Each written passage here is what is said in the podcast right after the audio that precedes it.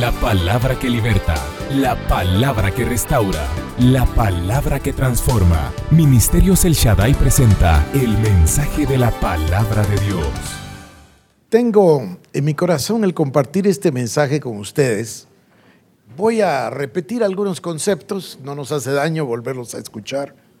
Y voy a contarles, eh, ya se los he contado muchas veces, que este mensaje en realidad, desde la primera vez que yo lo escuché, lo escuché en los labios del doctor Cho.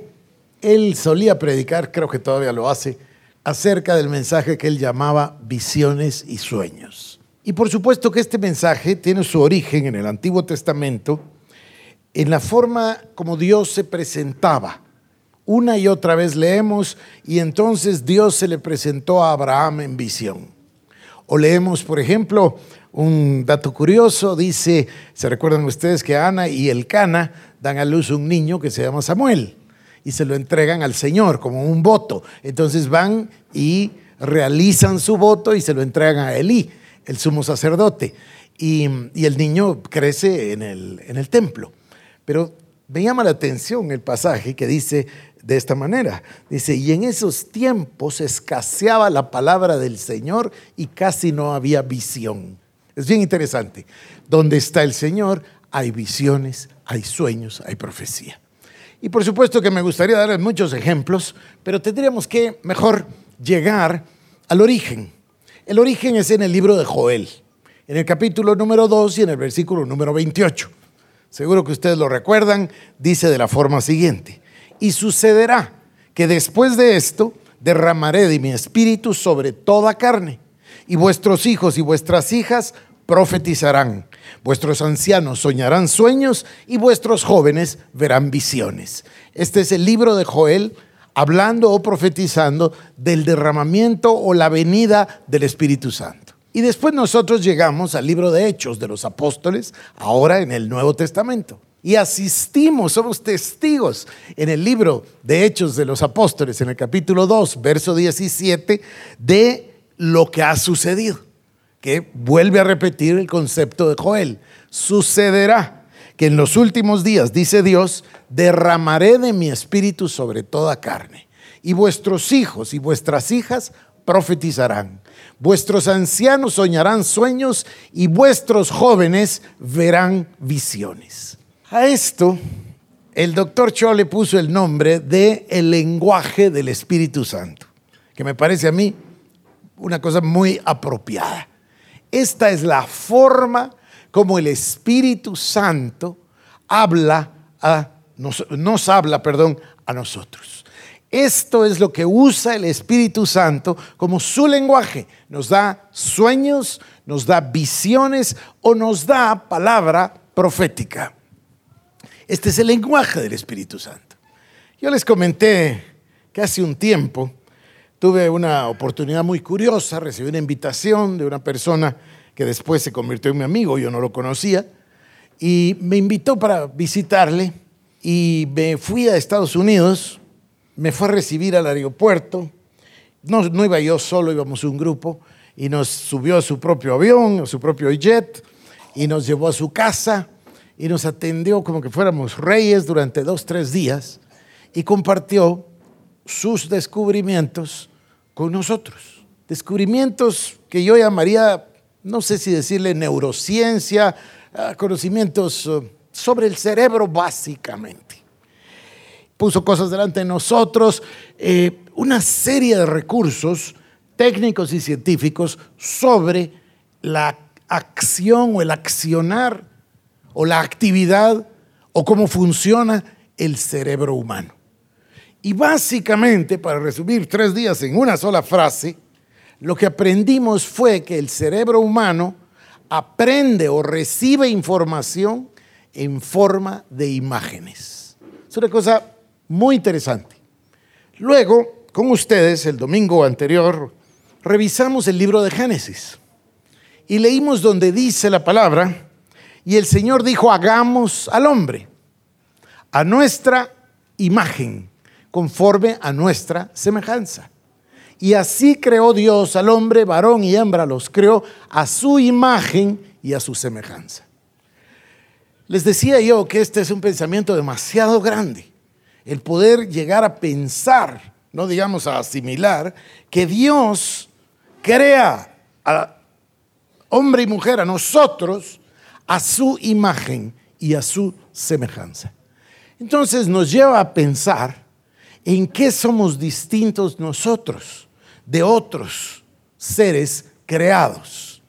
Y por supuesto nos vamos a dar cuenta que hay una cosa que distingue al ser humano de toda la demás creación. No hay ningún animal, no hay ninguna cosa creada que tenga imaginación. Y si ustedes lo piensan, es la misma palabra obviamente de imagen. Fuimos creados a imagen de Dios. ¿Y qué es lo que nos distingue? Que somos los únicos que tenemos imaginación. Y si vamos un poco más allá y pensamos, Dios creó los cielos y la tierra, creó todas las cosas que nosotros vemos y todo lo hizo con un diseño. No es un accidente, no es que salió un tigre y le salió manchado. No, no, no es un accidente que eh, le apareció un cocodrilo y también sabía nadar. No, no es así. Él tuvo un diseño. Fíjense ustedes que hasta el mundo secular está hablando de que tiene que haber un diseño. Hay una nueva serie de, de Albert Einstein en la televisión, porque en una de las frases él dice, yo no vengo a decir lo que Dios hizo, mi trabajo es entender cómo lo hizo. Porque Dios tiene un diseño y los científicos llegan a darse cuenta de la existencia de Dios porque se dan cuenta de que hubo un diseño. Ahora, ¿qué quiero decir con un diseño? Hubo un plan. ¿Qué pasó en realidad? Dios lo imaginó antes de crearlo. Eso es. Y ese es el sistema que Dios sigue usando el día de hoy. Tiene dos o tres partes, es muy fácil de entender, pero no es un mensaje para entender, es un mensaje para vivir. Esto es como la fe. Yo recuerdo que predicábamos mucho sobre la fe y hubo un tonto, siempre ahí, y vino y dijo, es que ese mensaje ya me lo sé. Eh, eh, saberlo no es lo mismo que vivirlo. Entonces, este no es un mensaje para saber ni para entender, esta es una forma de vida. Y yo tuve la dicha de conocer al doctor Cho hace ya 30 años. En el 2018, en el mes de mayo, nos vamos a reunir, va a ser 30 años de amistad. Pero yo estaba recordando que cuando la iglesia nació, en el año 1983, nosotros nos hicimos parte de un movimiento que estaba en ese tiempo usando la, punta de la lanza de la tecnología y transmitiendo la palabra vía satélite. Y entonces compramos una gran antena parabólica para poder recibir una vez al mes, había un seminario de tres noches. Y la primera vez predicó el doctor Cho y lo tradujo Cecilia, me recuerdo. Y me acuerdo que tuvimos la escandalosa cantidad de 124 personas, que era todo lo que cabía en el salón que teníamos. Y, y el doctor predicó, el doctor Cho predicó justo sobre el pasaje de las cabras y las ovejas manchadas y salpicadas de color. Y el tema, y ustedes recordarán el domingo, y si no lo voy a recordar en un momento, de cómo Jacob dice, yo voy a ser dueño de las cabras y las ovejas que nazcan, que sean procreadas, pero que sean manchadas o salpicadas de color. Recuerden ustedes. Para que se sepa, le dice al suegro, que las que son que no son manchadas ni salpicadas de color, sino que son oscuras o son qué palabra podría usar completamente de un mismo color, monocolor, entonces son tuyas. Pero después dice que se fue a conseguir tres clases de madera, recuerdan, avellano, eh, ya no me recuerdo, leímos el domingo, tres clases de madera y le hizo mondaduras. Entonces, si ustedes ponen unas, unos palos, diría yo, no es la mejor palabra, y le hacen unas mondaduras, ¿qué es lo que queda? Quedan unas líneas disparejas, ¿no es cierto? Manchado, salpicado, ¿sí o no? Y dice la palabra que Jacob ponía las varas esa es la mejor palabra, las varas las ponían en el abrevadero, donde las ovejas o cabras iban a beber agua porque justo cuando bebían el agua era cuando se apareaban y se apareaban mirando las manchas. ¿Y cómo nacían los becerros? manchados y salpicados de color. Ahora, interesantísimo, que lo leímos el domingo, que él cuando le habla a las esposas, ¿se recuerdan? A, Raquel y a Lea les dice, nos vamos a ir, eh, la van me ha engañado muchas veces, ya es hora de que nos vayamos. Dice, y yo alzaba mis ojos y vi en sueños que las ovejas procreaban gracias a ovejas manchadas y salpicadas de color. O sea, nosotros tenemos que entender, y van a, van a ver ustedes, conforme lean su Biblia, donde estén, no importa cuál libro de la Biblia, van a encontrar el patrón. Dios le habla al ser humano y le da un sueño, le da una visión, le da una palabra profética. Esta genera la palabra del Señor, el mensaje de Dios, la comunicación de Dios, genera en nosotros una imagen. Eso es lo que genera. Por eso yo suelo decir que la visión es la imagen, antes solía decir la fotografía, la imagen de un futuro deseable. No hay nada que nosotros veamos que no fue visto antes en el mundo espiritual con ojos espirituales. No existe nada que el ser humano no haya podido ver antes de ser creado. La imaginación es la capacidad, tomen un diccionario de cualquier índole, y va a decir, la imaginación es la capacidad que tiene el cerebro humano de pintarse una imagen de algo que existe o que no existe. Se ve adentro antes de tenerlo afuera. Basta con el sistema, ese es el sistema. El lenguaje del Espíritu Santo consiste de sueños, visiones y de palabra profética. Cuando Dios comparte con nosotros un sueño, cuando comparte una visión, cuando comparte una profecía, altera totalmente nuestro futuro. Ahora, ¿sucede siempre? No, esto es lo malo. ¿Han escuchado que a veces la gente se refiere a otras personas y dice, ah, ese es un soñador? ¿Han escuchado eso? Seguramente, ¿verdad? Y lo dicen de una manera despectiva. Bueno, ser soñador es lo mejor que hay. Pero ¿por qué lo dicen de una forma despectiva? Porque hay soñadores que se quedan con el sueño, pero nunca lo traen a la realidad. Entonces, no basta con tener la visión. Hay que entender el lenguaje del Espíritu Santo y saber recibirlo.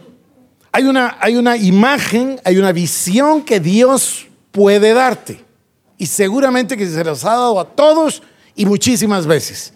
Porque dice la palabra en el libro de Job que nos habla por lo menos dos veces al día. Así dice la palabra. Dice la palabra, lo dice, cierto, ¿no? Entonces, Dios nos da una visión. O nos da una palabra profética, voy a poner un ejemplo mucho más eh, corriente. Hay personas que dicen, pues yo oí esa profecía, pero no pasó. Han oído esto, ¿verdad? Bueno, yo jamás he dicho eso. Yo suelo decir, no ha pasado todavía. Porque si Dios lo dijo, va a pasar. A, que no va a pasar conforme a mis deseos o a mi calendario, eso es otro tema. Pero si Dios dijo, va a pasar y punto. Entonces, hay personas que, voy a decir, desprecian, es una expresión, desprecian la profecía diciendo, ah, no sucedió. ¿Y qué pasa si era una palabra del Señor? que la despreciaron o la descartaron o la tiraron a la basura. ¿Qué pasa si yo viniera y trajera un regalo aquí, un sobre con una cantidad de dinero y se la quiero regalar a mi hermano? Y mi hermano dice, ah, tan bromista el pastor, y va y lo tira al basurero. Puede pasar, ¿no es cierto? Puede pasar. Se perdió la bendición. Entonces, nosotros recibimos la visión de Dios, pero no basta. Es necesario aprender a recibirla, a recibir no solo la visión, la palabra profética, porque a veces la palabra profética nos um, toma por sorpresa.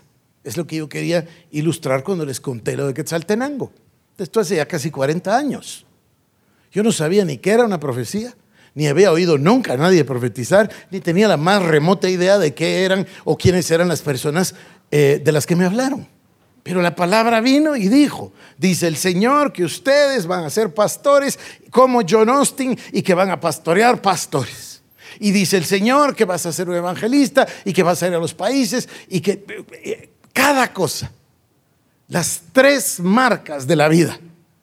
Pero quiero decirles, ha habido necesidad de tener un entendimiento y después un emprendimiento. Porque muchas personas recibieron la bendición de una visión, o la bendición de un sueño, o la bendición de una palabra profética, pero ahí lo dejaron.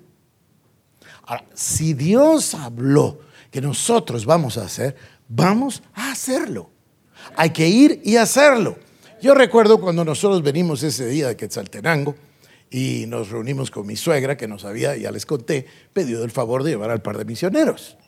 Entonces ella quería saber cómo nos fue. Pues nos fue muy bien. Y lo llevamos a Carlos y a Joe y se juntaron con el misionero allá en Quetzaltenango, en San Juan Ustuncalco y la pasaron re felices y después almorzamos. Y fíjese usted que Carlos se paró ahí en el púlpito y entonces nos llamó y nos dijo unas cosas extrañas. Dijo, dice el Señor, ¿qué vas a hacer? ¿Qué? ¿Qué? Dice mi suegra que sí sabía, ¿me entienden? Ella sí entendió. Dice, ¿y qué les dijo? Pues fíjense que nos dijo que primero íbamos a ser pastores y que íbamos a hacer como John Austin. Y segundo, que íbamos a ser evangelistas y que íbamos a ir por los países como Smith Wigglesworth. Y después nos dijo que íbamos a ser empresarios y nos dijo que íbamos a ser unos empresarios exitosos como Norval Hayes. Mi suegra pegaba unos brincos desde alto de la felicidad porque entendió todo lo que pasó. Seguramente que Cecilia también lo entendía.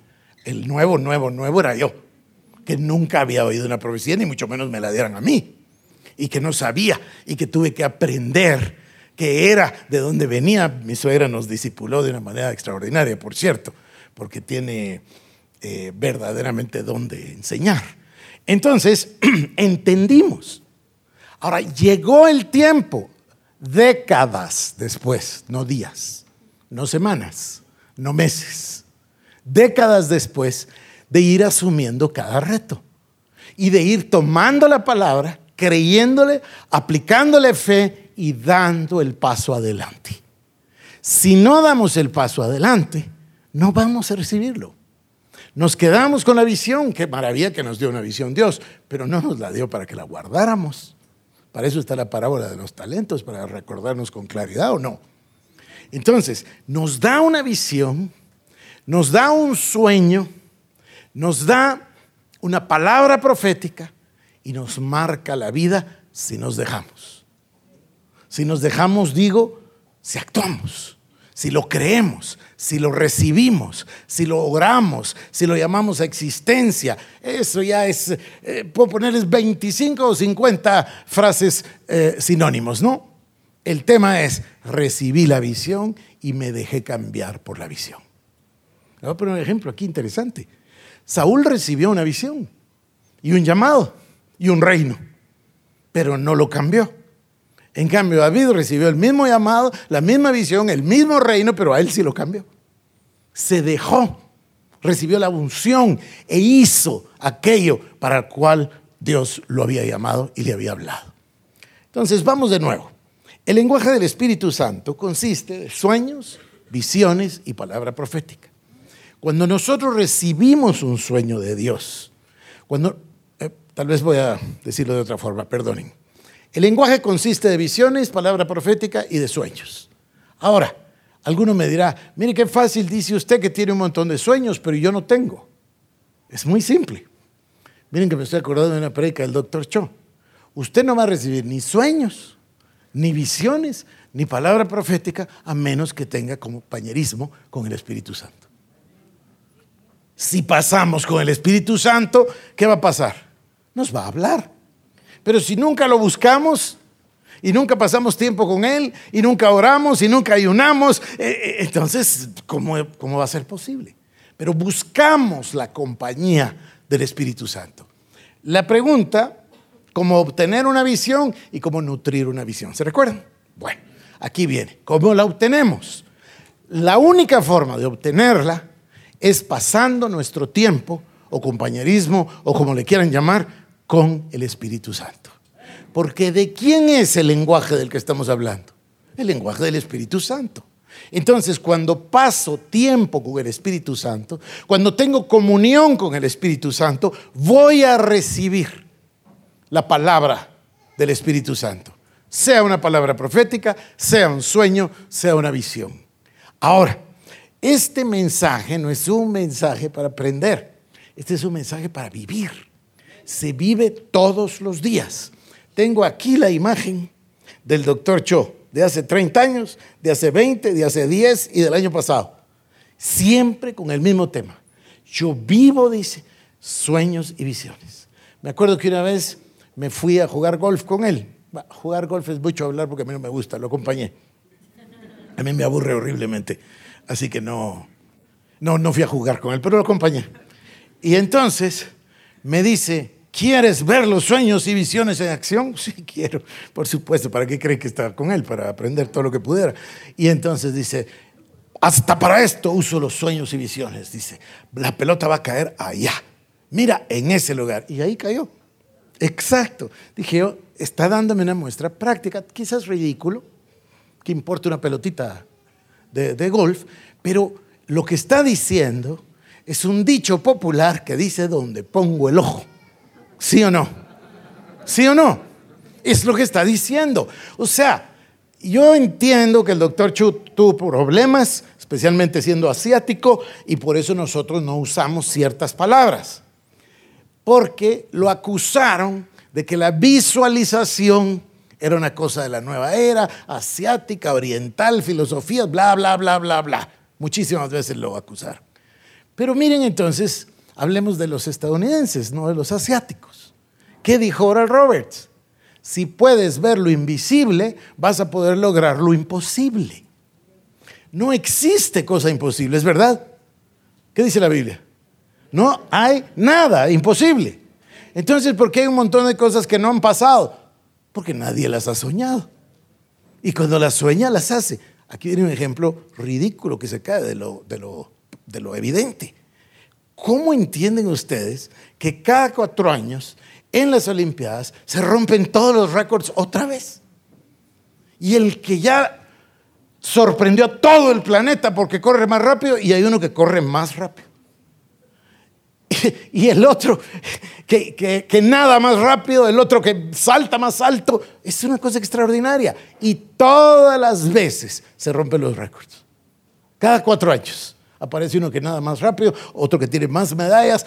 Es una cosa extraordinaria. ¿Por qué? Porque hay barreras, y esto es lo que nos pasa a nosotros, hay barreras mentales que dicen es imposible. No, aquí nadie ha hecho eso. No, no, no, eso no se puede lograr. Y entonces todos se convencen, todos se convencen de que no se puede lograr. Y entonces todos se adecúan se relajan y descansan en una especie de mediocridad compartida. Es un poquito la fábula de los cangrejos, de la que hacemos referencia a menudo. Entonces nadie mueva mucho el barco, así estamos todos mediocres y todos mediocres, pues mal de muchos, consuelo de mediocres. ¿Sí? Y entonces, no, no, no, si Dios te da una palabra, no hay límite no hay límite para lo que Dios quiere hacer en tu vida.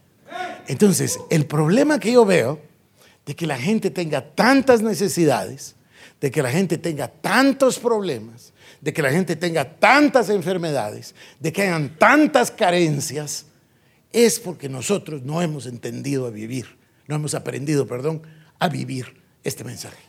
No hemos entendido quizás el mensaje, no hemos visto que Dios tiene un método y tiene un método de comunicarse y además nos creó, nuestro cerebro lo creó para ese método. Y el método es la imaginación. Y el método trabaja a base de imágenes. Y las imágenes es lo que vemos antes de ver lo que llamamos realidad física. Es exactamente el mismo principio de la fe. La convicción de lo que no se ve. Es exactamente el mismo mensaje. Nosotros de primero lo recibimos en el corazón. ¿Qué dice la palabra en Marcos? Que cuando oramos, si creemos que lo hemos recibido, ya lo tenemos. Eso es lo que dice. Entonces, ¿por qué hay tanto problema con la oración? Hay tanto problema con la oración que hasta inventaron un dicho, ¿verdad? Dios a veces dice sí, a veces dice no y a veces dice más tarde. Eso no es bíblico. Yo leo la Biblia y la Biblia dice que todo el que pide y que todo el que busca y que todo el que toca.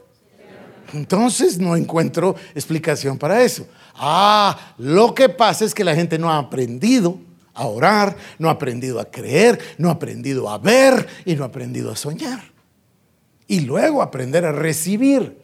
Y no es difícil, pero tampoco es fácil, porque el diablo y toda la corriente del mundo está en contra. Entonces tenemos que nadar en contra de la corriente y tenemos que creerle a Dios en contra de la corriente del mundo. Y tenemos que creer la palabra en contra de lo que nos dice el mundo secular. Y tenemos que buscar a quienes nos alientan, a quienes nos uh, empujan, a quienes nos sostienen, a quienes nos llevan, en lugar de a quienes nos detienen. Yo he tenido muchísimos amigos de los que con muchísimo cariño me he deshecho de ellos. Sí, porque son unos lastres. ¿Saben qué es lastre, verdad? Lastre es una cosa pesada que lo tiene al, barco ahí parado. No, no, no, no, no. Hay que deshacerse de esas personas. No, de ellos, pues, no estoy diciendo. Pues, ustedes me entienden, ¿no?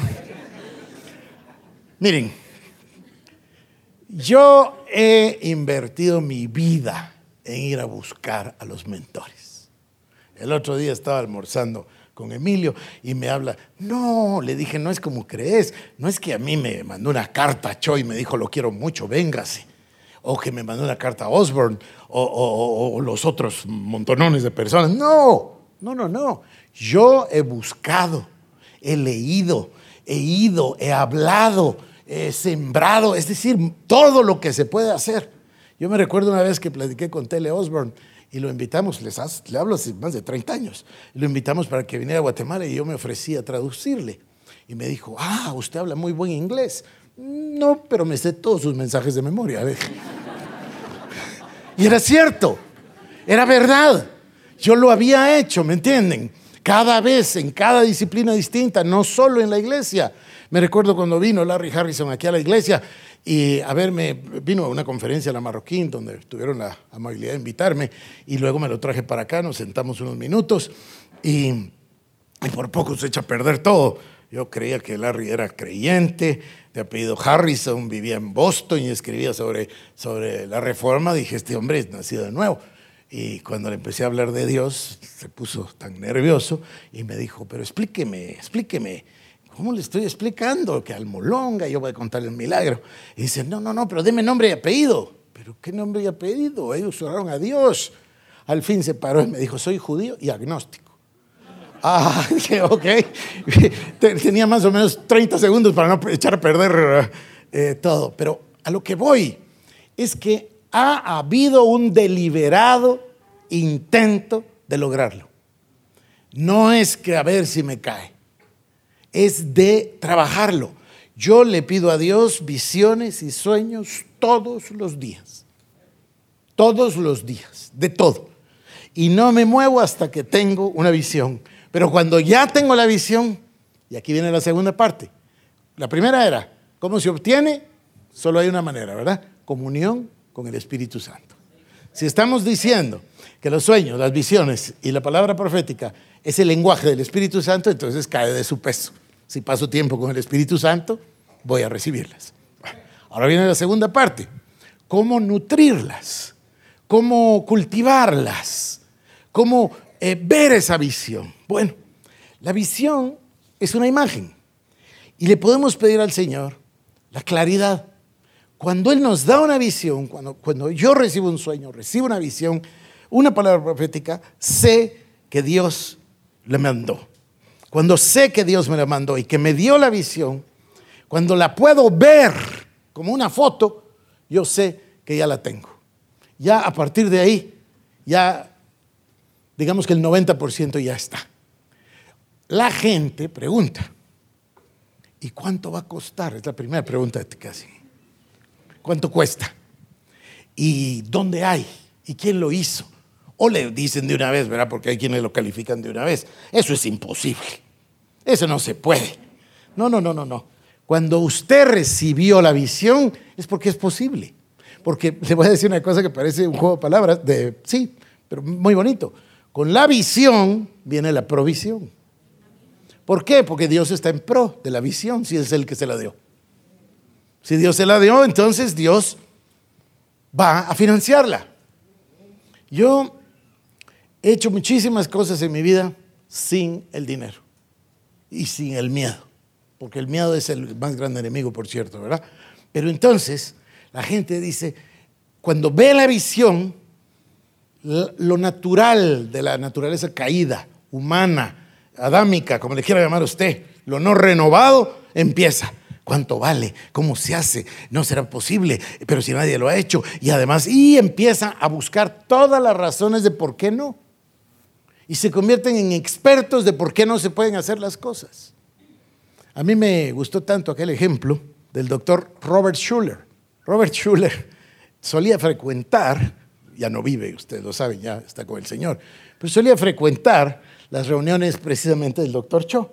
Y ahí le conocí yo a él y a su esposa Arabella, una señora lindísima, él también una persona tremenda. Pues dice él que como no conseguía iglesia, rentó un teatro al aire libre. Pero entonces dice, se acostumbró a predicar viendo el cielo y las aves y lo verde y las nubes. Y cuando ya construyeron su templo, se le ocurrió que quería una catedral de cristal, para que se pudiera ver, para que se viera lo verde y para que se viera el cielo y para que pudieran pasar las aves, etcétera. Entonces llamó a un arquitecto y le dijo, arquitecto, quiero que usted me diseñe una catedral. Arquitecto se sintió halagado, honrado, feliz, miren qué oportunidad. Y después le dijo, y además quiero que sea de vidrio. De vidrio. Sí, quiero que sea de cristal, totalmente transparente, quiero poder ver las nubes y eh, lo verde y etcétera. Y el arquitecto dice, eh, eh, reverendo Schuller, eso es imposible. Nadie lo ha hecho nunca, es imposible. No, le dijo, nada es imposible para Dios. Entonces, el arquitecto siguió y el señor Schuller se metió la mano en otra bolsa y sacó un diccionario de bolsillo. Y le dijo, usted búsqueme ahí, ¿qué quiere decir imposible? Bueno, dijo el hombre, A, B, D, C, D, F, G, H, I. Alguien cortó de aquí la palabra imposible. Fui yo, dice, porque para Dios no hay nada imposible.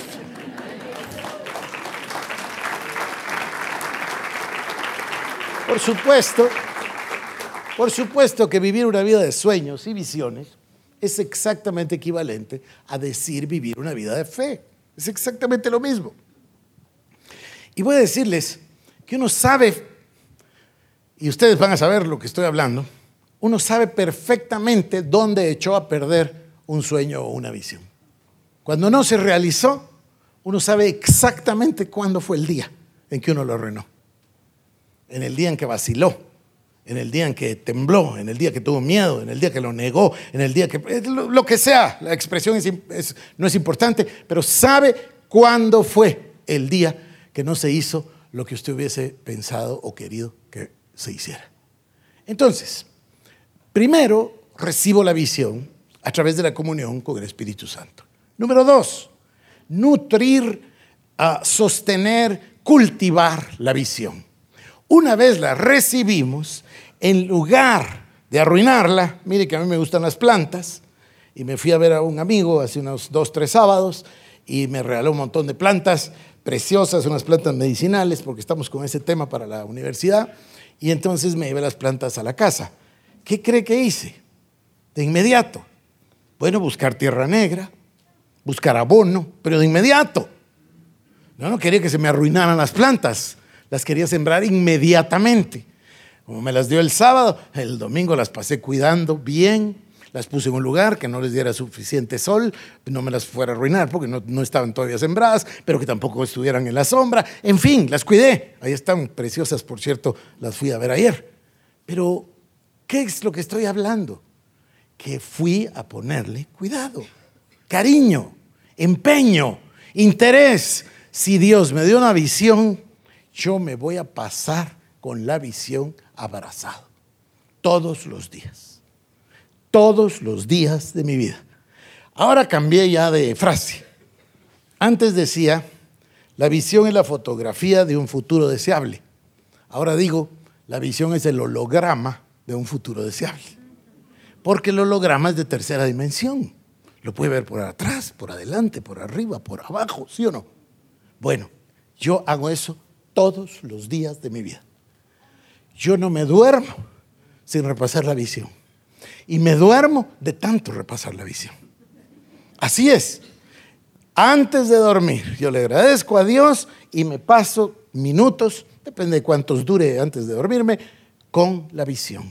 Y la miro por la izquierda y por la derecha. No le pongo atención a los obstáculos. No, me pongo no le pongo interés a lo negativo. No le pongo interés ni siquiera al costo. A lo que le pongo interés es a la visión. Paso tiempo con la visión. Lo hago con intención. Por eso les digo, no es un mensaje de aprender, es un mensaje de vivir. Todos los días se va acostumbrando. Cecilia dice, muchas veces si estuviera aquí se reiría, dice, ¿te puedo hablar o estás pensando? ¿Por qué? Porque yo paso el tiempo y lo hago intencionalmente todos los días. Y veo la visión y les voy a contar un secreto que aprendí entre más real es, más rápido sucede. ¿Y cómo es que es más real? Porque pasa más tiempo. Pasa más tiempo con la visión. Y por supuesto no pasa con la visión por la visión. Pasa tiempo con la visión porque la visión es de Dios. Es un acto de adoración a Dios y de agradecimiento a Dios. No es una cosa eh, de que me pase soñando todos los días con una caja fuerte. ¿Me, entienden? No, no, no. Es lo que Dios le habló a uno. Lo que Dios le mostró. Y Dios va a hacerlo. Les conté el, el testimonio de mi mamá para animarlos, para incentivarles. Seis meses pasó orando, todos los días. Señor, háblame. Señor, háblame. Señor, háblame. Y fue a despertarla a su cama se sentaron en la sala y pasó dos horas hablándole. Y le preguntó por todos los miembros de la familia. Y el Señor le dictó el futuro de todos los miembros de la familia. No temas por él, se va a convertir de tal y tal cosa y de tal y tal manera. Le habló de mis hijos y nosotros no teníamos ni hijos todavía con Cecilia. O sea, Dios es extraordinario. Voy a contarles una cosa, yo no sé si se acuerdan, esto pasó en noviembre del año 95. Seguro que no estaban ustedes aquí. La hermana María sí, Juan Carlos sí, yo también. Y vino un invitado, un invitado que se llamó Benson Hidajosa. Y entonces yo mantenía un mi librito negro, donde apunto todas las cosas. Y me acuerdo que en una de sus predicas fue donde yo estaba y me quitó el cuaderno. Este es el cuaderno de los sueños. Tenía razón, eso es así si uno ni siquiera los apunta, se le olvidan. Además, Dios le da tanto que necesita mantenerse al día. Entonces, ¿cómo vamos a nutrir la visión? Pasando tiempo con ella y con el Espíritu Santo. Porque vamos a pasar con el Espíritu Santo, Señor, ¿y esto cómo? Padre, ¿y esto eh, cómo se hace? ¿Y con quién? ¿Y con quiénes? ¿Y a través de quién? Miren, yo concebí una visión Vi el mapa, Dios, ustedes saben que soy abogado, además eh, eh, conozco la constitución de la República y además también formé un partido político y sé lo de la composición del país. Entonces para mí fue muy fácil verlo de esa manera. Mire el mapa con ocho regiones, porque son ocho regiones constitucionales, 22 departamentos, porque hay 22 departamentos, y 340 municipios, porque hay 340 municipios. Muy fácil. Entonces vi el mapa, y vi los puntos chiquitos, los medianos y los grandes. El Señor nos dio un modelo. El modelo tiene colegio, tiene estación de radio, medio de comunicación, em, universidad, fundación, algo me comí, eh, por supuesto la iglesia, y, nos dio un modelo. Entonces dije, este es el modelo. ¿Por qué? Porque Dios nos lo dio. Entonces vamos a tener ocho centros de transformación y vamos a tener 22 iglesias departamentales y vamos a tener 340 iglesias municipales Miren, ese sí es un plan de largo plazo para transformación del país. ¿Saben cuál es el concepto de iglesia municipal? Iglesia municipal es una iglesia local en un municipio cuyo pastor no está preocupado exclusivamente por las ovejas de la iglesia local, sino que está preocupado por la transformación cristiana, la renovación de su municipio. Entonces él se mete con, la escuela y se mete con la municipalidad. Y cuando digo se mete, se involucra, eh, trabaja, ayuda, sirve. Es su municipio, tiene posesión de su municipio. Y una iglesia departamental igual el departamento entero. Y el centro de transformación, una región. Y paso horas. Miren que encontré unos obstáculos. Y no andábamos ni para adelante ni para atrás. ¿Qué hago? Me voy de vuelta a meterme a la relación con el Espíritu Santo. ¿Cómo lo solventamos, Señor? Dime, ¿qué ideas? ¿Con quién? ¿Con qué? ¿Cómo? ¿Cuándo? ¿Dónde? ¿Él es el de la visión o no? Él sabe todos los detalles. Entonces nos va a descubrir todos los detalles para que la visión se dé. Miren, este es un ejemplo lindo. Oral Roberts era un evangelista extraordinario. Los milagros eran extraordinarios. Él tenía una carpa gigantesca de miles, iba de ciudad en ciudad con la carpa y oraba uno por uno.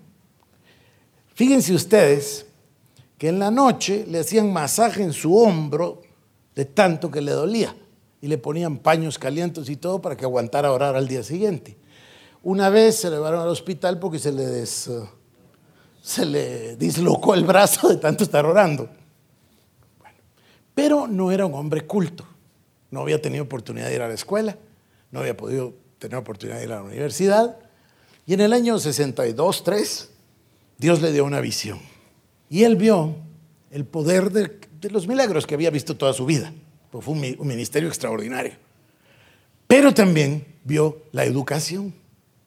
Entonces entendió que Dios le daba una visión de mezclar la educación con lo sobrenatural. Entonces entendió, ah, Dios quiere una universidad. De hecho, creó la Universidad Oral Roberts con el objetivo de fundir lo sobrenatural del ministerio con la Facultad de Medicina. Bueno, pero luego dice, y yo, yo nunca había ido a la universidad, yo nunca estudié educación, yo no sé cómo se hace. ¿Y saben ustedes qué me dijo una vez? Que cada 15 minutos oraba en lenguas y tenía interpretación de lenguas para saber qué hacer los próximos 15 minutos. Dice, y construí todo esto orando en lenguas. ¿Quién le había dado la visión? Y cuando hablamos en lenguas, ¿con quién hablamos? Entonces, vamos a vivir la visión, vamos a verla, vamos a poseerla, vamos a tener comunicación con el Espíritu y con nuestra visión la vamos a nutrir cuanto más tiempo pasemos con ella. Pero es una cosa deliberada, se hace, se aprende, se vive y se vuelve una cosa de todo el tiempo. De todo el tiempo. No es una cosa, a ver cómo lo digo, si predicamos una gran prédica sobre el bautismo en agua, entonces usted dice, me, bautizo. O si predicáramos una gran prédica sobre el bautismo del Espíritu Santo, usted dice, yo quiero recibirlo. No, aquí no es esto. Aquí es, hago la determinación de vivir el resto de mi vida sumergido en el lenguaje del Espíritu Santo. Y voy a vivir sueños y visiones. Y lo voy a vivir todo el tiempo. Cecilia, un día de estos voy a predicar este mensaje con ella y le vamos a pedir que les dé ejemplos de lo que hemos vivido de lo que hemos vivido y de cuántas veces le he dicho a Cecilia cosas, gracias a Dios por Cecilia, porque otra gente pensaría que estoy un poco chiflado, porque le he dicho cosas que francamente son unas cosas intrépidas cada vez lo hemos vivido y cada vez lo hemos visto y hemos visto inmensos milagros, hemos visto cosas extraordinarias, las vivimos todos los días. Entonces, yo vengo a compartir este mensaje con ustedes. Vuelvo a insistir, ya me lo sé. No, no, no. Es para cambiar la vida, para hacerlo, para ponerlo en práctica. Ahora, habrá personas acá que dicen, mire, que están pensando ahora mismo, dicen, bueno, yo la verdad que sí, allá en el 95 o en el 2003 o cuando quiera, tenía esta visión y se perdió. Les voy a hablar de un tema interesantísimo, que es la muerte de la visión. Si el grano no cae a tierra, no lleva fruto. Pero si el grano cae a tierra, entonces llevará mucho fruto. Y entonces un hombre que es un anciano y Dios le ofrece, serás padre de muchas naciones. Cambia tu nombre de Abraham a Abraham. Y entonces le cree a Dios, ya tiene casi 100 años y nace Isaac. ¿Y qué hace Dios? Pedírselo, que lo sacrifique. Y lo amarra y lo prepara. Bueno, ¿se acuerdan que Isaac primero le pregunta, ¿dónde está el sacrificio? Porque no lo veo, no tenía idea Isaac, era él. Y Abraham está dispuesto a terminar con la visión. Porque si la visión es de Dios, va a resucitar. Y este principio es, hermosísimo. Cuando una semilla se va a la tierra, la semilla experimenta un sufrimiento inmenso. La humedad la pudre, la mata, la deshace, se parte en dos y sale la vida. Dios es extraordinario. Y eso quiere decir que ustedes van de aquí al domingo a desempolvar todos sus sueños, porque Dios los va a resucitar. Y no importa si ustedes creen que está muerta la visión, Dios la va a hacer resucitar. Gloria al Señor Jesús. Nuestra oración es que este mensaje haya sido de bendición para tu vida. Ministerios El Shaddai presentó el mensaje de la palabra de Dios. Para más información acerca de nuestros ministerios, comunícate al 2326-5151 o visita nuestra página www.elshaddai.net.